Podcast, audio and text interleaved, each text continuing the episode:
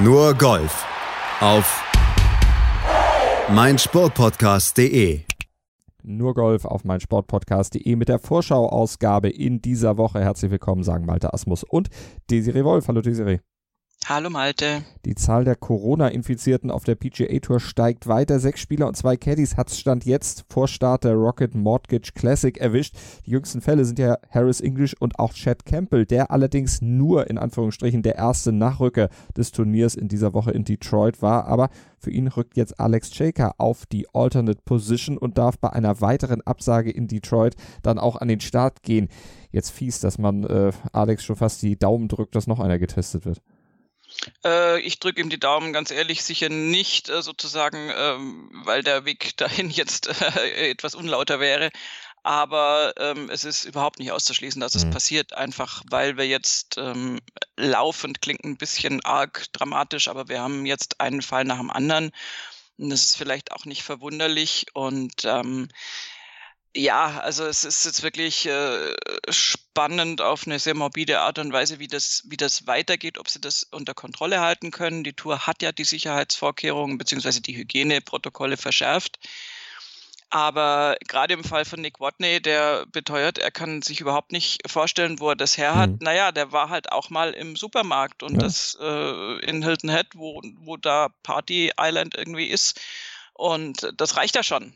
Also, und dadurch, dass in Amerika das Problem ist eigentlich nicht die Tour, weil die ja wirklich super, super, super vorsichtig an alles rangehen. Erstmal, zumindest aus amerikanischer Sicht. Äh, das Problem ist halt das Drumherum, was du nicht komplett ausblenden kannst. Und natürlich und auch der so Weg zu den Turnieren, denn ich meine, das ist ja auch nicht so, dass die jetzt kaserniert werden, sondern dass sie ja auch ja, freiwillig und selbstständig vor allen Dingen auch reisen können, dass sie nicht irgendwo gezwungen werden, einen Quarantäneflieger zu besteigen oder eben auf bestimmten vorgegebenen Wegen zu fahren. Du kannst es auf die Art natürlich nicht ausschließen. Die European Tour macht es, wenn sie dann neu startet, anders. Sie zentriert die Turniere auf bestimmte geografische Regionen. Aber in den USA, da sind wir jetzt durch schon diverse Bundesstaaten gereist. Ja, und vor allen Dingen durch Bundesstaaten mit, ich sage es mal, High Life, also äh, sprich dem äh, der Corona-Bekämpfung am weitesten entfernten Lebensstil. Und ähm, da, also wie gesagt, also wenn der sagt, der war einmal im Supermarkt einkaufen, das reicht ja schon. Das ist so ein bisschen Heiko Herrlich technisch jetzt mhm. von der Information her. Aber ähm, das, ja, es ist ein bisschen schwierig, da äh, Prognosen zu treffen, wie das jetzt weitergeht. Im Moment ist das jetzt irgendwie noch handelbar, vor allen Dingen, weil das Glück tatsächlich besteht, dass ja keiner der Infizierten wirklich schlimme Symptome zeigt. Nick Watney hat auch äh, außer dieser ähm, erhöhten Atemfrequenz, die ihm selbst nicht aufgefallen wäre ohne das Armband, hat er tatsächlich auch nur den Geschmacksverlust, mhm. den wir ja ganz oft hier in Deutschland auch jetzt schon, schon kommentiert haben ähm, bei Covid-19. Und ähm, ansonsten nichts. Und Leichte Erschöpfung, sagt er, aber da sagt er ja. auch, das kommt vielleicht auch daher, dass ich mich zu Tode langweile. Ja, der ist, der ist wirklich einkaserniert. Also da hat die Frau von Bill Haas hat für ihn eingekauft und ihm irgendwie zehn Tüten aus dem Supermarkt vor die Tür gestellt. Und ähm, der wird jetzt auch tatsächlich nach Hause fahren auf einen 17-Stunden-Trip dann Texas, ja. zu seiner Familie. Da viel Spaß dabei. Ähm, aber ich meine, also ganz ehrlich, Nick Watney ist der höflichste und korrekteste Typ ever. Also da kann man ihm keinen Vorwurf machen. Der war auch ganz furchtbar. Garcia hat gesagt, äh, Watney hätte ihm 25 Mal getextet mit Entschuldigung, dass er quasi äh, unwissend infiziert in seiner Nähe war. Und mhm. ähm, der traut sich jetzt auch einfach nicht in ein Flugzeug zu steigen und will auch, auch partout niemanden anstecken und hat wahnsinnige Angst davor, zu früh zurückzukehren und damit andere zu infizieren. Also das finde ich äh, grundsätzlich eine sehr gesunde, man verzeihe die Wortwahl, Grundhaltung. Ja. Und ähm, ja, es, aber wie gesagt, die Einflussfaktoren sind kaum zu, zu überblicken und ähm, das ist noch ein ganz, ganz schwieriges Spiel und es ist eben kein Spiel für Jay Monahan, für den Commissioner der PGA Tour. Ja, wir können es nur beobachten und kommentieren. Also im Moment äh, geht's noch, aber du mhm. weißt einfach irgendwie, du hast täglich irgendwie, machst du irgendwie die Nachrichtenseiten auf und denkst, oh Gott, bitte nicht schon wieder zwei Fälle. Ja. Gucken wir natürlich drauf, werden wir über die Woche natürlich auch beobachten und dann am Montag bei Nur Golf sicherlich wieder drüber sprechen müssen, in welcher Form auch immer. Lass uns über Sport sprechen, lass uns über die sportliche Seite der Rocket Mortgage Classic in dieser Woche sprechen. In Detroit werden wir das, ja, schwächste Feld seit Restart der PGA Tour sehen. Da kann jetzt aber die Corona-Pandemie nicht unbedingt alleine was für. Nein, äh, genau genommen sogar fast gar nichts. Äh, Tatsache ist, dass nach drei Turnierwochen seit dem Restart die Spitzenspieler sich eine Pause nehmen, was auch klar ist. Hinzu kommt, dass dieses Turnier auf dem Platz auch neu im Turnierplan ist. Neu im Sinne von letztes Jahr zum ersten Mal gespielt mit mhm. Nate Lashley als, genau. als Sieger 2019. Daran erkennt man ja auch schon, dass das Turnier jetzt in der kurzen Zeit, kann man schon fast sagen, traditionell nicht so gut besetzt ist. Ja. Traditionell bei zwei Austragungen, ja. Äh, gut, äh, da, da lehne ich mich jetzt mal nicht mit aus dem Fenster. Nein, aber äh, es ist ein, im Prinzip ein, ein, schöner Platz. Der ist auch durchaus äh, geeignet, da niedrige Scores zu spielen. Ähm, es ist ein sehr alter Platz, ein wirklich sehr, sehr, sehr, sehr schönes Layout, ein Donald Ross Design.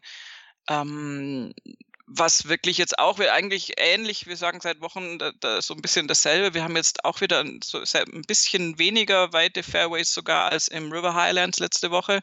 Wir sind bei 34 Yards Fairway-Breite im Detroit Golf Club.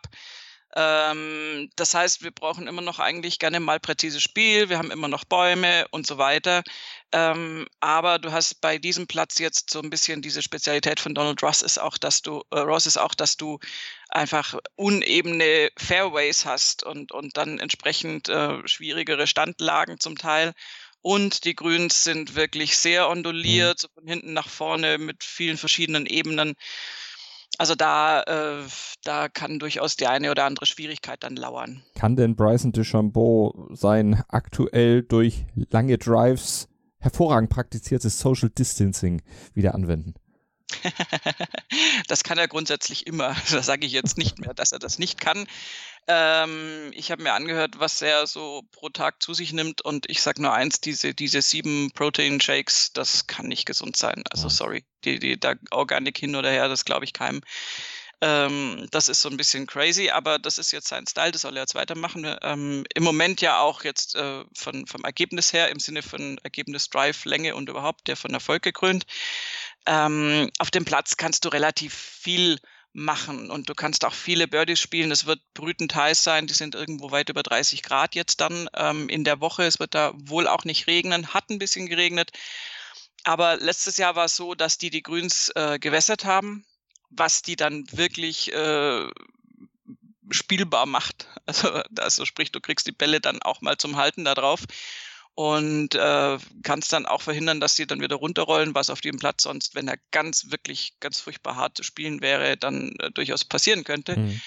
Und ähm, insofern, also normalerweise müsste das äh, für viele, viele Birdies gut sein. Und ähm, ja, also du sagst das schwächste Feld, äh, dann äh, äh schließe ich mich da äh, von der Benennung her an und sag, einer der einfacheren Plätze auf jeden mhm. Fall, ähm, der viel Möglichkeiten bietet. Ja, schlechtes Feld, das ist immer so Klagen auf sehr hohem Niveau, wenn man natürlich dann die ja. Top 5 der Weltrangliste in den ersten Starts dann relativ komplett dabei hatte. Jetzt eben keiner mit dabei ist von denen, aber wenn man mal auf die Teilnehmerliste guckt oder auf die Featured Flights, dann gucken wir auf den ja, vielleicht Topflight mit Bryson DeChambeau immerhin bei allen drei Restart-Turnieren jetzt in den Top 10 gelandet. Dazu Patrick Reed und Hideki Matsuyama, das kann sich ja schon mal sehen lassen. Und Ricky Fowler mit dem Titelverteidiger Nate Lashley und Webb Simpson, der ja in dieser Saison auch schon gewonnen hat und immerhin führender im FedEx Cup ist, ist jetzt auch nicht so schlecht.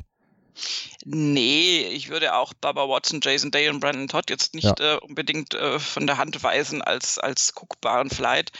Ähm, und was haben wir noch? Brian Snedeker, Tyrrell Hatton und Sang J. Im ja. ist sogar, finde ich, vom Niveau her fast noch höher anzusetzen.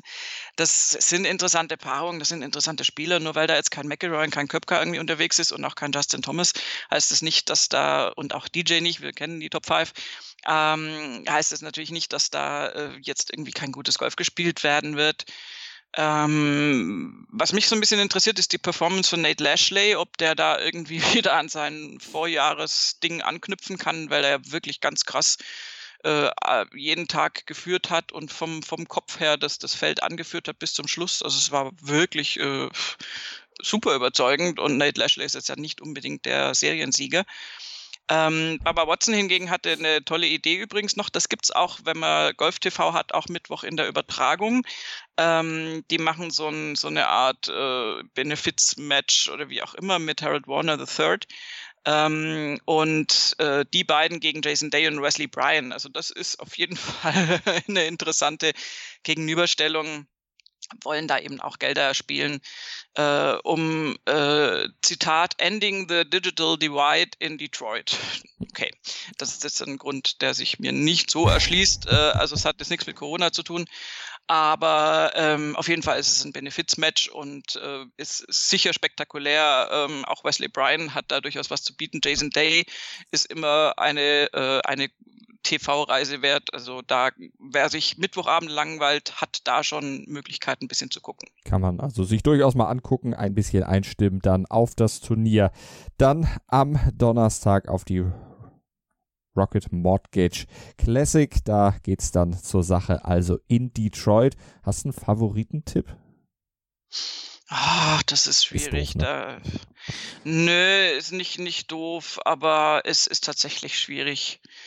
Ähm, Tyrrell Hatton, haben wir doch mal einen raus. Oh, hat ja eine gute Statistik bisher in dieser Saison schon gehabt. Zehn Top, äh, vier Top Fives und bei fünf Starts in dieser Saison und auch einen Sieg mit darunter. Arnold Palmer Invitational hat er gewonnen bei der RBC Heritage, war geteilter Dritter. Also, oh, kein so schlechter Tipp. Werden wir uns mal von überzeugen, ob das dann am Ende auch so sein wird und dann am Montag natürlich zusammenfassen hier bei Nurgolf auf mein Sportpodcast.de. Ihr verpasst nichts, auch wenn ihr am Wochenende nicht reinschauen solltet. Montag gibt es die Analyse bei uns hier auf Deutschlands größtem Sportpodcast-Portal meinsportpodcast.de bei Nurgolf und den Feed von uns und unseren Podcast solltet ihr abonnieren mit dem Podcatcher eures Vertrauens oder direkt bei uns auf der Webseite. Dann seid ihr bestens informiert und habt den Podcast gleich auf eurem Endgerät, sobald wir ihn online stellen. Danke fürs Zuhören und dir auch wieder danke, Desiree. Sehr gerne.